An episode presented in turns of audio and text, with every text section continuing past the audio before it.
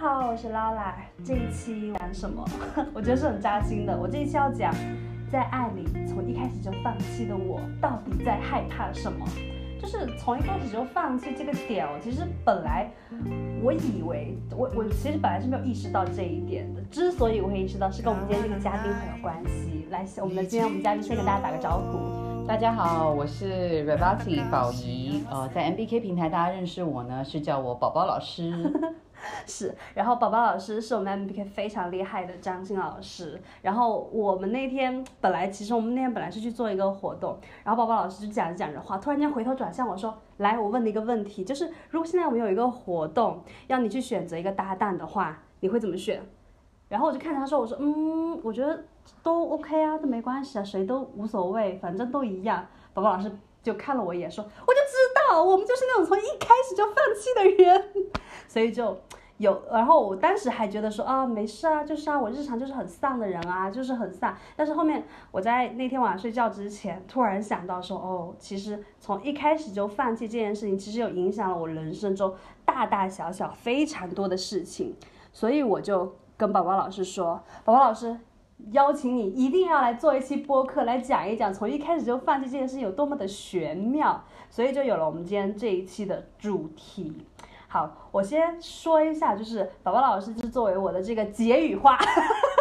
就是有很多东西可能是我没有办法说清楚，但是宝宝老师会用他专业的理论啊，包括他的一个这个阅历来跟我们解释一下为什么这件事情是这个样子的。我先说一下，其实关于放弃这件事情哦，嗯，它其实非常难被觉察到的，因为像 Laura 呢，本人是一个非常难拆解的，因为 双子座的精分嘛。然后，所以他那个放弃是非常不容易被发现，只是因为我自己本身有这样的经历啊，因为我跟 Laura 在星盘上有一些东西很相似，有这样的经历，再加上其实我有很多的呃个案咨询的客户哦，他们其实也是有这种很迂回的放弃方式，但他那个放弃不是一开始就说我不做了。因为比如说，我们今天啊点出 Laura 这个放弃模式的呃原因，是因为我们发现他在课堂里，如果我们任何的练习需要找一个伙伴的时候，他不会去找一个他想要的伙伴，他也不会去避开他不想要的伙伴，他就会去捡剩的那一个。那其实这种状况很多人都会做，但是你要很细才能去觉察到，它其实是来自于一个放弃的模式。那这个放弃之后可能会产生不同的结果，因为有一些人他可能一开始不选择，然后被选择了之后，他事后抱怨，他事后抱怨之后呢，他可以就是衍生出很多情绪啊，比如说他会愤怒啊，他会指责啊，那有时候会让身边人觉得很累，就是觉得说你为什么不早说呢？问你的时候你又不讲，挑剩下的你又觉得不好，或者是说。你如果一开始说了，根本就不会发生这种事情。但是因为当那个人先放弃之后，然后情呃情况去进入他不想要的时候，他当初没有做选择，结果他。被别人被迫帮他选择之后，还要被他责怪，等于说他自己不愿意去负责，别人却要替他负责，甚至连他的情绪都要跟着负责。我不是说 Laura 有这种状况，但是很很可能，而且我经常在咨询当中碰到的很多客户是这个样子的。事实上，我觉得我是有的，而且我会觉得负责任这个东西是我在近两三年才真正明白它是什么样的一个状态。因为很多人可能会觉得说，负责任是你要为了这个事情的结果去负责，因为你是这个身份，就是他会介于这个身份才要去负责。但事实上是，如果你的内心并没有认可你的身份跟你要做这个事情，其实你是意会不到负责任这个东西它到底在哪。我不知道我为什么要去负这个责任的时候，你的结果就会呈现出一个背离的那个状态的。我所以我觉得其实负责任这个这个点我是有的，但是。反而就是还是要说回来一下，就是我是怎么找到那个我觉得我一开始在放弃的这个点的，因为可能大部分人找不到嘛，我就先说说我的事例，大家也可以去感受一下，你是不是也有过类似的状况哦？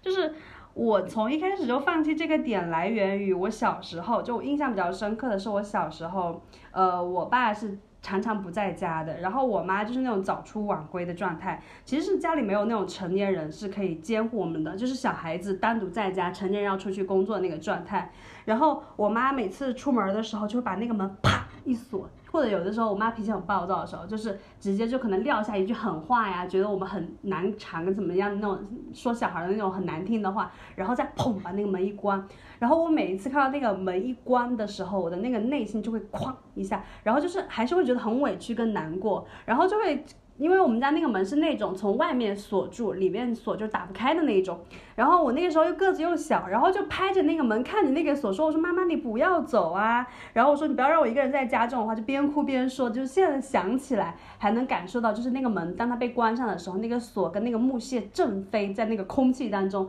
感受到自己也是那种很颤抖、很慌乱那个状态。然后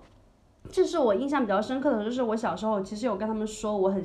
不想要一个人在家的时候，没有人回应我，然后在后面发展到一些比较深刻的事情，就是我有跟我的父母说过，我说我周末不想要回我爷爷奶奶家，因为其实我跟我爷爷奶奶关系非常差，我爷爷奶奶也是非常重男轻女的那种长辈嘛。然后我会觉得说，我在那个家里面，因为我们那个时候就是家里有非常多的小孩寄养在爷爷奶奶，有五六个小孩。然后呢，这我是那个那堆小孩当中年纪最小的，然后他们就会嘲笑我说我很爱哭呀什么的，也不愿意跟我玩什么的。然后他们去摸河呀、钓鱼什么的，没有人愿意带我。然后我的爷爷奶奶吧又。就是脾气也很暴躁那种，然后一一没有做对什么，他们就会责怪到我们这些女性的，就小女孩的身上。所以我其实不太愿意在我爷爷奶奶家待，我就会去我外婆家这样子。然后去我外，因为我跟外婆关系比较好，但是我外婆跟我爷爷奶奶家其实离得很近，大概也就是十分钟的路程。然后到这个时候呢，我爷爷奶奶就会派那些小孩来把我叫回去。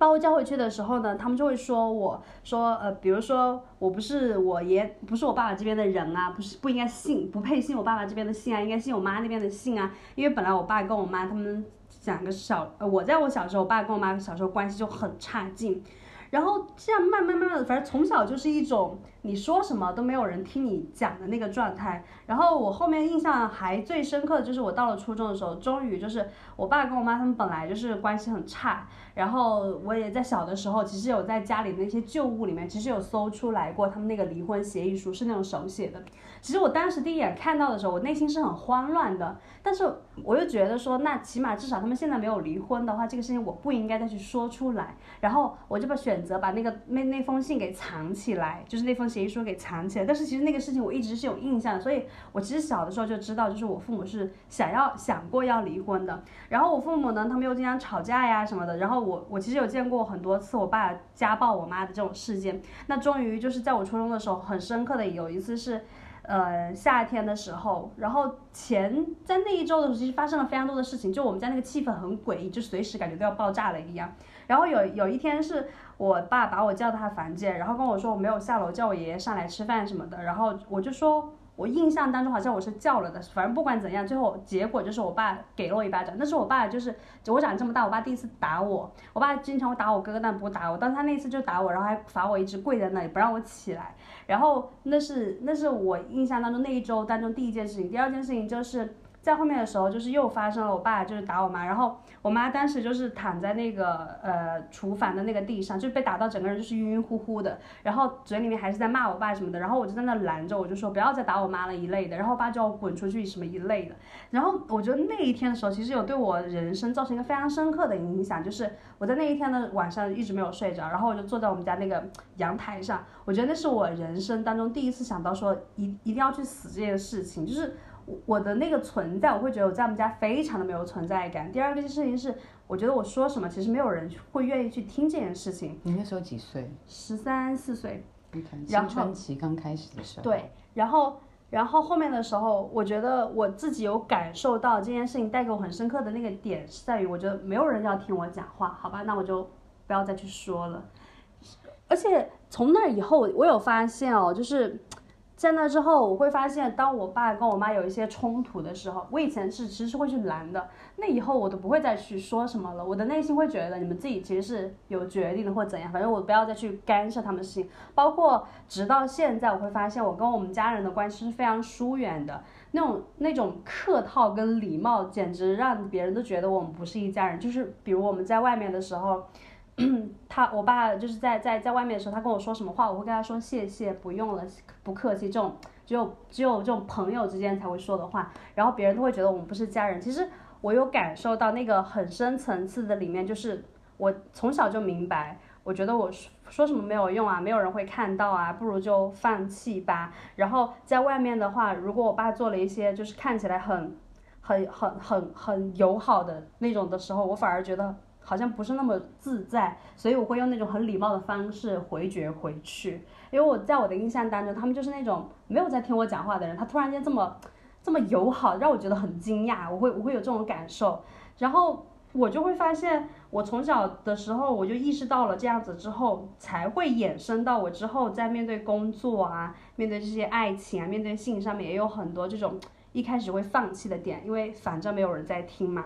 那变成是说，你一开始第一个你不相信事情能够解决，是第二个你不相信有人够能够明白你的需求以及你当下所需，第三是别人说了。然后，如果他已经表态要帮助你或支持你，你也不相信那是真的，你甚至会觉得，因为他不了解你，他不可能帮得到你。是，所以变成说你会去回绝，然后所以那个回绝就会变成是你放弃的一个方式。是，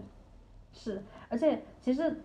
其实你听前面这些琐碎的故事，你感觉好像只是一个，只是一个小孩，就是没有被听到的这样子，好像不是什么很深刻的印象，但事实上不是的。我就是在那天里说到说，我一开始要放弃的时候，我有想到我的上一段婚姻的时候，我在这段关系当中，其实就就是这个模式一直驱逐着我在往前走。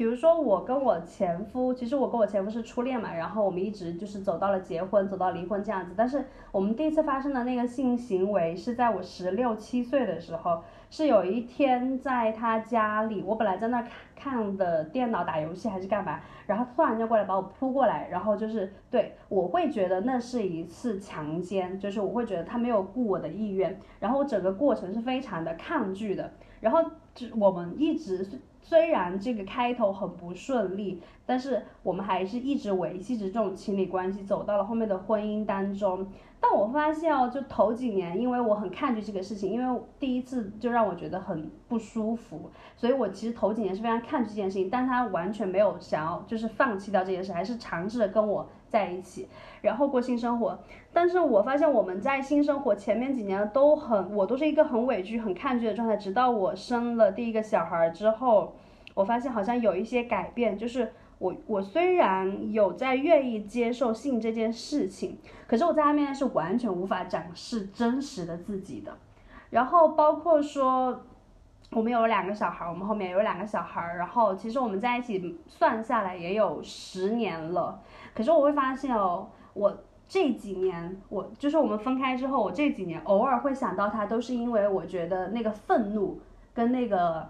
跟那个，我觉得他亏欠我的那个感觉在，而并不是那种我们其实有那个亲密感的，因为其实我们真的认识非常多年，我会觉得说，我会在我在我的婚姻的那个那些年头里面，我会觉得他跟我是这种亲人一般的存在。可是我会发现，我在离开他之后，也就是好像他只是我过去的一个朋友一样。就如果我现在会想起来他，我只也只会觉得他是小孩的爸爸这样子。我当然我会承认说这当中肯定是因为他我们有这个不好的结果。可是我觉得更深的那个点是，我好像从来没有把他当做那个真正可以信任啊跟亲密的人，跟我真的想要去跟他产生那个很亲密的链接。在他身上是这个样子，包括我离开他之后，我就是离开他之后，我之前之后我只有他一个男生男性朋友嘛，就呃男朋友。其实我离开他之后的时候，我就发现我有尝试过很跟很多男生呃过性生活或者怎么样的时候，我就会发现很难诶，我真的我在他我觉得在这种时在这个时刻，如果说以前性对我来说是一个。我觉得是束缚住我的东西，我觉得不快乐的话，可是我发现，在离开他之后，性就好像变成了我的一个武器，就是我要么就是拿它来引诱某一个我喜欢的男性，要么呢，就是我只是在，我只觉得我只是在一种手段吧，一种跟我想认识的男性去认识的一种手段，所以我会觉得在这个第二阶段的时候，也是那种，也是那种很难去。真的表达自己，我好像是在近两三年才是真正在享受性这件事情的。我们可能要先去梳理一下，就是，呃，你现在提到你在呃亲密关系里面的问题，你有提到你前夫，然后你后来几段关系，但是你可能要先回到说，你要先去看清楚你在性或者是爱或者在关系上面，因为不止性跟不止爱嘛，关系是一个更大的一个一个一个一个，它是一个场景，因为会有不同的互动。嗯，你在关系里面的需求跟渴望是什么？因为你只有先去看到。你的需求跟渴望是什么？你才有办法去看清楚。那我是如何去得到我想要的？嗯，或者是我如何不去得到我想要的？因为我们讲到了今天的主题是放弃嘛，嗯，所以你一定要先把需求先捋出来，然后你才能看到说我是怎么样去得到，或者是破坏它。因为就是呃，有一些放弃会形成破坏，有一些放弃不会，但是最终它还是一个破坏的结果。然后你还是没有办法得到你真正想要的，也就是让你快乐的东西。是，其其实我有，其实你刚刚说到那个点的时候，我有想到，就是那个放弃的跟好的跟好，就是好的那一面跟坏的那一面。比如，其比如其实我有看到那个放弃坏的那一面，当然就是我无法真诚的相信每个人了，然后就是不会去跟人真实的产生链接这些等等了。但是那个好的方面，大概就是我好像就是永远会把自己先退出来，就是在一段关系当中的话，永远都是那个先撤退的那个人，因为我会避免说。受到更多的伤害，所以我先把先让自己先退出来，然后回到你刚刚说到那个意图，其实对这这个也是一个很我觉得很重要的一点，就是在这段关系当中我要得到什么，因为那个才是说你会去发展后面的那个行为模式的那个原因嘛。你知道，就是你要得到什么或你渴望什么，它可以有小有大，嗯，非常小的东西可能就只是，比如说你今天很累了，你坐在那边的时候，你希望有个人说，小劳，你要一杯水吗？你肩颈会不会痛？我有一个什么按摩球，你要不要用看看？嗯，比如说你要的东西是这样的关心，嗯，或者是说，呃，你有时候即便没有表达，别人会主动关心你，会主动跟你连接，那这是一种很小的事情。当然有所谓大的，就是比如说，啊，真的情况需要支持的，可是你会不会去，呃？你可看见说你有这样的渴望，那或者是说你常常忽略你有这个渴望，你已经很习惯什么事情都自己去做哦，要喝水就自己去倒，不舒服就自己去找人按摩，反正我付了钱就有人帮我决定嘛，我付了钱那个人就无法拒绝我，没有一个我可以放弃的可能性。嗯，其实有很多选项，那。就会变得是说，你开始漠视你自己有需求之后，你根本不可能提出这个需求被满足。然后等到你搞到自己很累、很累、很累，累到时候就觉得说，为什么我的人生这样子？为什么这么不快乐？怎么都没有人体贴我？怎么都没有人关心我？然后你就不会发现你在这里你能够怎么样负责任？哪一趴是你的东西？所以我觉得这个东西是是我们要去看的，因为那个放弃模式背后其实有一整套的，对，它有一整套的那个呃运作逻辑，对，它的运作机制在那里。是，然后它可以是很小，就像我刚刚讲一杯水，或者是按个摩，但它可以很大，比如说钱好了，嗯，或者是工作好了，比如说一个项目需要一个团队，你什么时候需要去请别人协助你？有些东西其实很简单，你只要提出需求，有一些人就很能提出需求。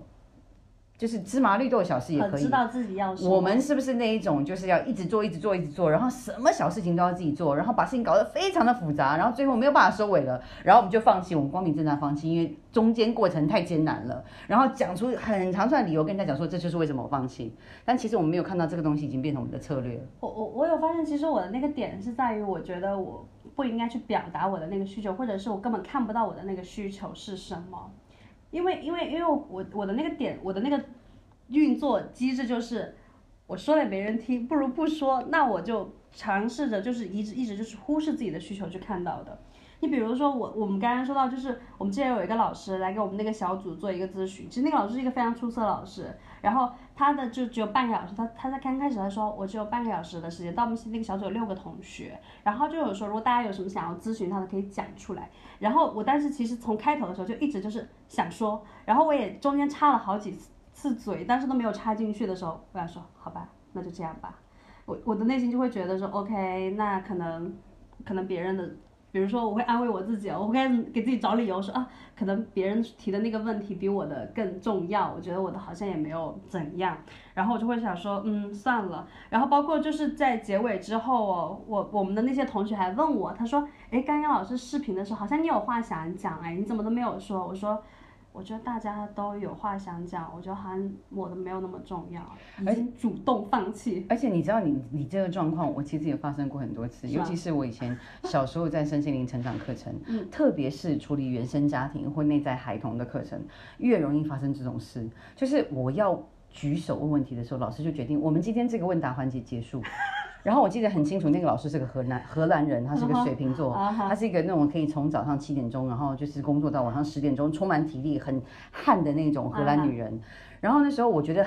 至少超过三次，我要举手的时候，他说我们这个分享环节结束了。那你知道，像我跟你，我们给人家看起来是意见很多、表达很多、速度很快的人，我这种事情怎么可能会发生在我们身上呢？我觉得这个老师明都有一种杀人诛心的感觉。可是我觉得其实不是老师的问题，而是我们给别人创造了这种我们会表达，而且我们表达的过多。但请问我们表达的过多是真真正的点吗？是是我们真正的需求吗？是我说我需要支持这件事情，我需要你的帮助，我需要的帮助 A 是什么？B 是什么？C 是什么？我也这样子跟人家讲吗？没有，然后所以我们会去显化出来，就是创造出这种情况来。然后我记得就是跟你很类似啊，跟你不太类似，因为你你那时候就是你合理化这件事情，因为你觉得别人的可能比你重要。是是是。但是我那时候开始觉得老师是针对我，然后我就因为是那个内在小孩的课程，你一定会对老师产生愤怒的，因为就好像你一直没有对你的父母产生愤怒，你一定会投射到那个老师身上。嗯。所以我就干了这件事情。有一次我就跳起来，然后我我就跟那老师吵起来了。然后因为我就完全把翻译晾在那边，我就直接放弃他，就直接跟老师用英文对骂。嗯。然后老师居然跟我说：“你想要别人认真的看待你吗？”他的意思就是说，我是我不想说脏话，就是他意思就是说我把我自己当个玩笑，意思说你都把你自己当个玩笑，别人怎么会认真看待你？我觉得这件事情真的很诛心。可是我后来才要去检讨，说我不见不见得能说这个老师是对的，可是我要去检讨说这个情况是如何造成的，因为即便有别人那一趴，那也是百分之五十。我宝宝老师，嗯 r e b a t i 本人。怎么样创造出那百分之五十？如果我这百分之五十的组成跟状态变化了，那个结果一定会是不同的。是，我我其实我跟你说，你刚刚说到这个，我又想到我小时候上学的时候，就是老师点名就是这句问题，然后我和我们班另外一个女生，我们俩疯狂举手，老师就是不点我俩，我俩都能气哭。我跟你说，然后我俩就会暗暗发誓，以后再也不在这个老师的课堂上举手了。这个老师怎么这样？其实其实是有的，然后包括是我会发现，就是举手点名这种小事也就罢了，还有这种工作上，我会发现很多时候其实，比如说会出现的状况就是老那个老板安排我一个项目，我自己知道这个项目很重要，可是我一定一定会犯一些很低级的错误，而且我我自己会知道说这个东西如果我做好的话，可能比如说让我升职或怎样，可是我的内心。很，就是我老是会，我不知道为什么，我就是会去提，我就会在他们提出一个主题的时候，我会去说一些背离的意见，就说大他大家都说啊这个东西很好啊，我们一定要做啊什么，我一定会说，我觉得这东西不行，然后不行的东西在哪里，叭叭叭叭叭，然后我一开始的时候，我以为就是我睿智，我冷静，我看到大家没有看到东西，可是我其实发后面发现，其实这也跟我的那个放弃是有关系的，我就会觉得那些很重要的东西我应该做不好。不要给我，其实我不想做，我的内心其实会有这种小声音在，但是是我察觉不到的。我也是通过这一次才看到，我的在工作中常常会有这种，就是很想要放弃的那个表现。而且我会发现哦，就是如果比如像我们现在这个团队，如果 Nancy 在的话，我一定所有的事情都扔给 Nancy 去负责。但如果 Nancy 不在的话，我才会去顶上去说好，这些事情没有人在做主了，那我就一定要去做主的那个，去啪啪啪每个事情搞好。但只要有一个人冲在我前面，我就会回来。我就不会再想要去说我要全力以赴去怎么样怎么样这个事情。我有我有看到我这个模式在这里。我觉得这个就是这个情况，就是有有别人，比如说呃。团队上面本来就是有分先后主次嘛，然后每个人的角色不同，让 Nancy 去做主这件事情没有什么错。然后你在他不在的时候，你你去你去做决定，这也是 OK 的，这件事情没有错。但是我觉得主要是在于你怎么看待你自己，然后你对于你希望自己在什么样的位置上。然后我觉得就是用工作的岗位来说，这有点大，但我们要从小的细节去看。那如果他一直重复的话，重点是他替你造成问题，只要他造成问题，就是一个该被解决的事情，我们不用去挖掘不存在的问题。如果他变成是说，假设他影响到你的工作表现啊，影响到你的项目的这个产出啊，然后影响到他的结果啊，那你就要去看为什么。我们不用为了评判自己而评判自己，这也可能是另外一个放弃的防卫机制。我们要谨慎。是，但是但是我觉得他真的是有那个点在的，就是。反正我觉得我可能做不好，我不想要去做，然后就放弃，就这样吧。而且就是进入那种小组啊，一个群体的时候，我也觉得，就比如我们有新来的同事或什么的时候，我一定会先观察两天，再决定要不要跟这个人 say hello，因为我会觉得。对方可能没有这么，就是特别是你知道，Nancy 有很多这种很酷的朋友。其实有的时候我也想要去认识他们或者怎么说，我也不会去打招呼，我就会觉得一定要对方先打招呼，我才会去打招呼。如果对方不打招呼啊，就算了。我觉得都有非常非常多这种时刻。是我是我能看到的这种时候，告诉大家不要跟双子座交朋友，太困难了。心里面那么多小九九，我们什么都没有发现，然后他们已经做了这么多决定，就我们已经有这么多评判，这么多评判就只是为了他自己要放弃去建立一段新的友谊，然后我们就要被呃冠上，呃不是说我们，你们其他人就要被冠上不友好的罪名。但其实真正最难搞的是双子座的我们，是。但是我我举一个很简单的例子啊，就是。呃，团队工作，因为嗯，我觉得以前我有一个主管啊，他常常讲一件事情，叫先求有，再求好。嗯，我以前觉得这是妥协，后来我发现，当我一直去呃很坚持某一些细节的时候。有时候坚持是对的，可是后来有时候发现，我那些坚持其实是非常不必要而且不实际的。他最后出来创，他最后出来创造的结果就是事情不成，或者是会有很糟不可不可收拾的结果。然后其实我就会发现，那个失败是我创造出来的，因为我一开始就不相信这件事情可以搞定。所以其实你真的要很仔细的去看，因为其实关系也是这样子。比如说，如果我在关系里面，我认为我的伴侣一定会怎么样，我的恋爱一定会如何，甚至我的婚姻一定会怎么样，或者我的性伴侣一定会怎么样，可是你有问过他吗？因为你知道他今天可能这么决定，但他明天可能不会。而且当你去问他的时候，你是怎么问的？你如果已经有一个假设的立场，你心里面已经很清楚，或者是你认定他一定会怎么样，你的那个问话里面有可能就带着挑衅，或者你的问话里面就带着玩笑，就有问话里就是跳进去啊。有时候甚至是你你不是很认真啊。你知道，其实有时候我碰到那种非常高智商的伴侣。我很喜欢智商很高的男人，我也喜欢。对，然后我在我自己很不自觉的时候，呃，去形成一种会放弃的行为的时候，但我完全不知道。然后我就问了他们一个呃有陷阱的问题，但我自己不清楚。然后他就说：“你这样问我是什么意思？你到底要 A 还是要 B？因为我知道如果我做了 B，你一定会怎么样怎么样怎么样。”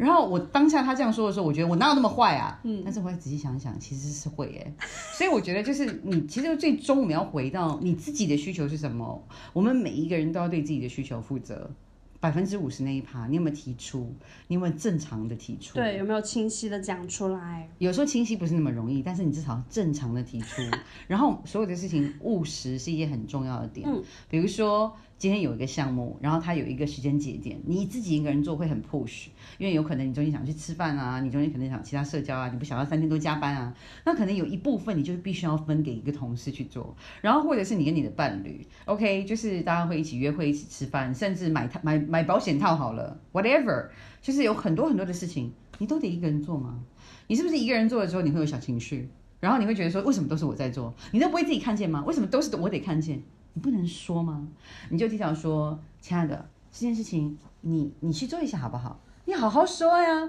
好好说，而且偶尔调换一下角色啊，对方可能还会觉得很新鲜呢。你是如何在创造你关系里面的模式？所以就是这个放弃可能牵扯到很多层面了，但是其实你如果去细想的话，呃，你在你的生活跟跟所有人的关系里面，无论是亲密关系还是不是亲密关系，都可以有比较多的润滑剂，而且有很多真实可以显露出来，甚至有时候你一些很邀请、很敞开的行为，会让对方有去思考，说他对你的态度是不是可以调整。你不见得要去跟他说教，你不见得要跟他说，当你这样做的时候，我觉得很受伤；当你这样做的时候，我很愤怒。不是。你可能只很敞开说，哎，其实我有这个需求，如果你能帮我做这件事情的话，我很感激。那对方就会觉得说，哇，原来我都不知道，我以前都没有想过你会想要这个耶，我以前都没有想过你会需要这种事情耶，我以前看你这个形象，觉得你好像都不需要哎。然后他就说，我觉得很难得你这样表达出来这件事情，你才知道你以前对别人的假想，跟你设计出来的那个情景，都是你一个人造成的。对对对对，那些都是想象。其实你刚刚说到这一趴的时候，我有看到就是。之所以就是我这两三年会有这个状况有在好转，就是没有再受这个脑子里这个声音控制，说我不行，我要放弃掉这些东西的影响。其实很重要的一趴是我有去很真诚的跟人交谈，说出我的需求跟展示脆弱这个部分了。我以前是做不到这件事情的，我老觉得做这件事情丢了，哎，但是现在就会觉得说做这件事情其实是有真的帮我去认识。跟拉近更多亲密度也好，包括是会觉得活得更轻松自在。你知道，就是有些有些人觉得脆弱是一个很可怕的字眼，但是其实它是从它有小的事情跟大的事情。我记得以前网络上很喜欢讲说，我们不要当个拧巴的女人，然后不要一个自己的水都打对拧巴，或者是说我们不要连自己的呃什么水瓶的盖子都拧不开，然后要别人帮忙拧，然后好像这样就很弱。我觉得其实这些东西都是在贴标签，这是没有意义的。你跟别人真正相处的时候，他每一个时刻都是新鲜，每个时刻都是不一样的。你今天拧不开就拧不开，你请人家帮忙那又怎么样？其实有有没有太多？其实我们找了很多理由，然后让我们的关系变得很困难。是，其实关系其实蛮简单的，那些标签都是我们想要达到别的目的的时候给自己加上去的东西。你想想看，你一个行李箱让人家帮你提，你一个购物袋人家让人家帮你拿，这是小事情。到床上时候变成什么？我想要。今天的按摩多个五分钟，我想要这一边，对我想要就是你知道从很小的事情，它可以延伸到很大，然后你就知道说，如果你太多事情你不去觉察，你不去表达，你不去沟通的话，它会形成非常非常非常多的压抑，然后最后形成很多很多的情绪，形成很多很多的不满，就最后你的不快乐跟你的情绪。你都，你有可能会让你亲身边的人负责。那你的情况就是，我为了不要让，因为我知道我身边的人负不了责，因为我知道身边人不靠谱，所以我不要。对，所以我就全部切断。我自己来。对，我都跟大家只有这种表面哈哈哈哈哈哈的关系，但是那些都是假的。是，你就创造出这个情况，这就是你的放弃最终的结果。是，反正就是靠自己就对了，别人都他妈不靠谱。但是我觉得这是，这也是因为。我在这个过程中，我觉得这些都是想象，但是我是察觉不到这些是我的想象的，就是就好比是好比说举手这个事情好了，就是我在那个过程中说，我说我举手，我就是小的时候会觉得我举手老师怎么都看不到，我下次再也不要在这个老师的课程上举手了，好我都要哭了。然后包括是说上次那个老师他那个老师来给我们做咨询的时候，我其实一直想问但没有问。其实在这个过程中，我都会去找很多的理由去合理化这件事情，去有很多的想象，但事实就是。我并没有真实的去把这些东西给讲出来，比如说，就是上次你有提嘛，你说如果如果你真的很想要那个老师给你咨询，你完全可以课后再去问他说，嗯，我我我我其实刚刚上课时候很想问那个问题，但是因为我们那个时间比较短，你可不可以下次在上课时候再先点我啊？这些就是。我前面那些其实都是我的想象，并没有造成什么东西，反而是我实际上如果做了这个行为，这个结果就改变了。这就是你那个小时候的那个延伸，你知道吗？因为你们没有去跟你们小时候这个那个老师就是沟通过这件事情，所以你们的定论就是这个老师是故意针对我们，这个老师就是很可恶，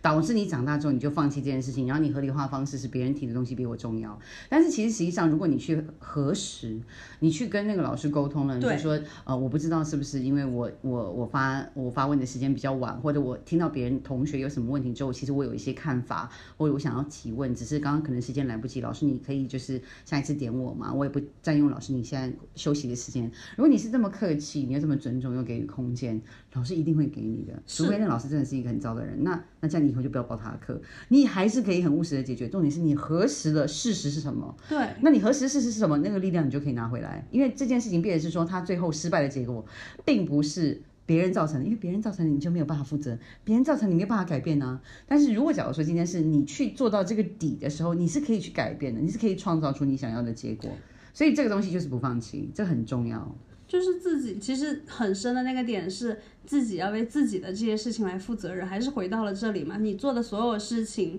你老指望着说别人怎样怎样，其实就是。我这种觉得别人不 OK 的是是不是不行，但是你老觉得别人一定要为你负责，这种也是不 OK 的。其实说到底还是说自己有没有去分清楚你想象中的事件跟真实发生的事情。如果你分清楚了之后，你有没有做出一些实际的行动去看到你的结果是会有改变的，而不是一直困在那个想象当中。包括说你去到了这个。到到到了这个力量到这不是，包括说你想要去看到说我这个结果有没有真实的变化的时候，其实很多人不抱有那个信心，因为会一直闪回到那个过去里面去。我我是能够非常深刻的感受这件事情，因为我也花了今年二十九岁，我也花了二十九年才意识到这件事情。我觉得这，我觉得这个部分就是不要放弃这件事情，你要变成呃会去努力，然后努力之后就去看一下结果，然后有时候可以承担失败，但是但是慢慢的你需要积累一些好的经验。我举一个很简单的例子，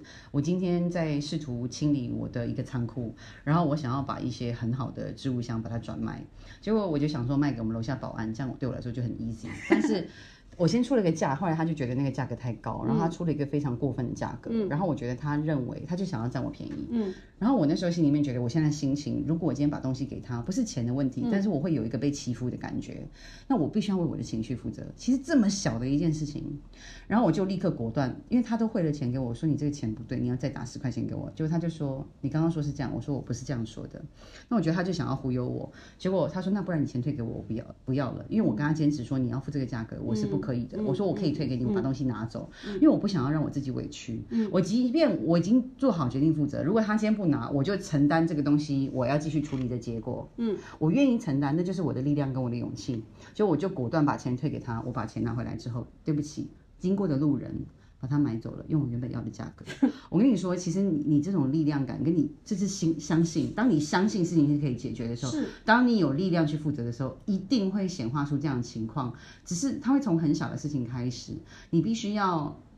慢慢的去积累那个信心，我觉得这不是容易的，因为你知道我们我们的那个很深的信念，就是小时候啊，一件一件小事累积来的。对，就是包括呃，你小时候很小，你当然不可能去跟你的爷爷奶奶争，你也不可能跟你的妈妈争，因为你妈妈就是因为她有她的情绪，她没有没有办法消化。对。然后那时候呃，因为你爸妈打架各方面的这种事情，你太小了，你没有办法处理。但现在你是一个成年人，对，你可以去建立一个属于成年人的一个。一个方式跟力量，这个是需要时间的，但是你可以从很小的事情开始试，它一定会有新的发生。那我们我们在呃心理学里面，我们把它呃就是甚至脑神经科学里面，我们把它称之为去重新创造那个神经回路。那当你的神经回路重新创造之后，你会进你的。行为举止会进入另外一种流动当中，你会比较容易去显化，呃，对你来说比较公平。我不能说每一次都很顺利，我也不能说每一次都很爽，但是它会让你觉得我没有那么不自在，我没有那么不舒服，或者是今天虽然不舒服，但是我可以承受，所以变成是你能对那个情况负责。但是这个是要一件一件小事情去积累。对，我觉得这个东西真的是这样子的。我有看到在这种，而且在这种。实际上是因为你在这些小事当中，你会坚持，你会相信你可以创造那个新的力量。那在你在面临一些大的选择的时候，你才会有那个底气。如果你在这些小事上，你全部都选择放弃、放弃、放弃、放弃，那到了大事的时候，你当然会放弃啊，因为你会觉得那么小的事情你都处理不好，那到了那些大的事情，我又能怎么办呢？所以真的是这样，在小事当中找到自己的力量感，然后不要把这个结果过多的关注在这个，啊不，不要把你的注意力过多的关注在你的那个结果上。比如说啊，如果我这样放弃，我是不是就犯错了？我是不是就做错了这些事情？而是真正的把你的那个。注意力去关注到这个过程当中，在这个过程当中，我有没有实际去做什么？我做了这些东西，才有可能改变我的结果，而不是一开始就预判我的结果一定是对的或者错的这个样子，是这样。确实是。如果假如说把它带到亲密关系当中，我可以举一些很简单的例子。呃，我觉得就是无论是夫妻或是情侣，常常大家需要一起吃饭嘛。你知道吃饭有很多方式可以解决。吃饭的方式有可能大家点个外卖，或者大家约一个餐厅在外面吃，或者是啊在家里面做饭。那在家里面做饭有很多方式，比如说你最近想要煮什么菜，然后你研究了之后，你特别去菜市场买菜。等等等，我现在讲的事情感觉好像很小，但它其实是生活中的情趣。但是你知道，在这个过程当中，很多人不愿意花精力去做某一些事情，比如说他不愿意花精力去找一个很好的餐厅，两个人一起去吃，或者他不愿意说，呃，我我最近啊，我回老家，然后我妈或我我我姨做了一个什么东西，我觉得好好吃，我想尝试看看。那我不可能，因为那分量太大了呀，我要一个人陪我吃啊，我叫我男朋友或我要做给我老公吃啊。我们不愿意去做这种事情的时候，因为我们可能会假设说，对啊，对方不喜欢啦，对方怎么怎么怎么的，但是我们没有去跟对方核实过。对，你可能会核实说，呃，我们好久，你你要核实的方式有很多种，就是你如果假设你很害怕对方拒绝你，或者是他曾经有一曾经有过一些。很不经意或很很直男的方式拒绝你的经验，说他一定会拒绝我的这些事件。那你可以换一个方式，你可以跟他讲说，呃，我觉得我最近真的还蛮想去吃一个菜，然后哪里哪一家餐馆，我觉得挺不错的。是你最近如果没有加班，你愿不愿意陪我去？你就说，其实你甚至可以引用他，你说其实我哪个姐妹都跟我说要跟我去，但是我比较想你跟我去。你你稍微撒了一个娇，你给他一个机会让他改变，你不是要求他改变，你不是抱怨他都没有做好。你是你给他一个邀请，那我们不这个不算操弄，我们是表达我们的需求，但我们用一个友好的方式，因为当我们用一个友好方式，它是一个邀请，那我们就不见得会失败，因为对方可能觉得，哎，难得他，因为其实男人很喜欢去满足女人的需求，因为这样他们就会很有价值感。对，不要说男人啊，其实女人也会，大多都是这样。女人也会啦，但是我们也是希望男人可以开口嘛，开口的时候我们再去做会更舒服，那我们可以更多的沟通。然后就是除了去餐馆吃饭啊，做菜也是啊，做菜也是就是说，呃，老公我很想做菜，但是我其实不是很喜欢洗碗。那那不然这样，那那如果你今天稍微帮我就是洗个菜，或者我们两个一块切菜，或你帮我上盘的话，那那我今天就自己洗了。你就看一下怎么样去协调，就是创造一些沟通，其实都是非常小的事情，但是很小的改变。会让你们的关系完全不同。你要记得，每一次当你不愿意去改变的时候，你要思考一下：我放弃了吗？我是不是对这个人已经有了假设？我是不是对这个关系已经有了假设？然后我是不是下了一个负面的定论？然后我才觉得自己很可怜，我好倒霉，或者我为什么我都选这样的伴侣？你要去看我能够做什么，然后这边还有什么东西我可以去核实的？我能够创造出什么样的改变？那我不是说你一天到晚都要很积极，每天都要改变，那你的伴侣肯定也会有点崩溃。不用这样子，但我觉得你自己先去反思一下，你选择好入手的去下手。为什么？你不要选难入手的，太艰难的你去入手，又来给自己创造一个对，你要新的挫败又出现了。你再去创造一个新的失败的话，就更加证明说啊，早知道我就放弃了。我就知道是这个样子。对，所以我们不要，我们从一个比较简单跟容易的事情去下手，我觉得这是很重要的。没错。好，这就是我们今天这一期的内容了。不知道你有没有感受到，你的生活中也有这些小放弃，或者也有可能你的那个脑海中的小声音不是在告诉你要放弃，告诉你试试别的，比如说你不值得、你不配呀等等一类的，其实都是有可能的。这些可能都是需要你去做更多的一些察觉，要你停下来去关照自己。每当你发生一件事情不是按照你的预设的时候，你脑子里可能明明很想要 A，但是你实际做出来的是 B 的时候。你就要去看看到底是什么脑内小声音阻止了你呀？好，非常感谢宝仪今天来做我这一期播客的嘉宾，谢谢宝仪，宝仪辛苦啦！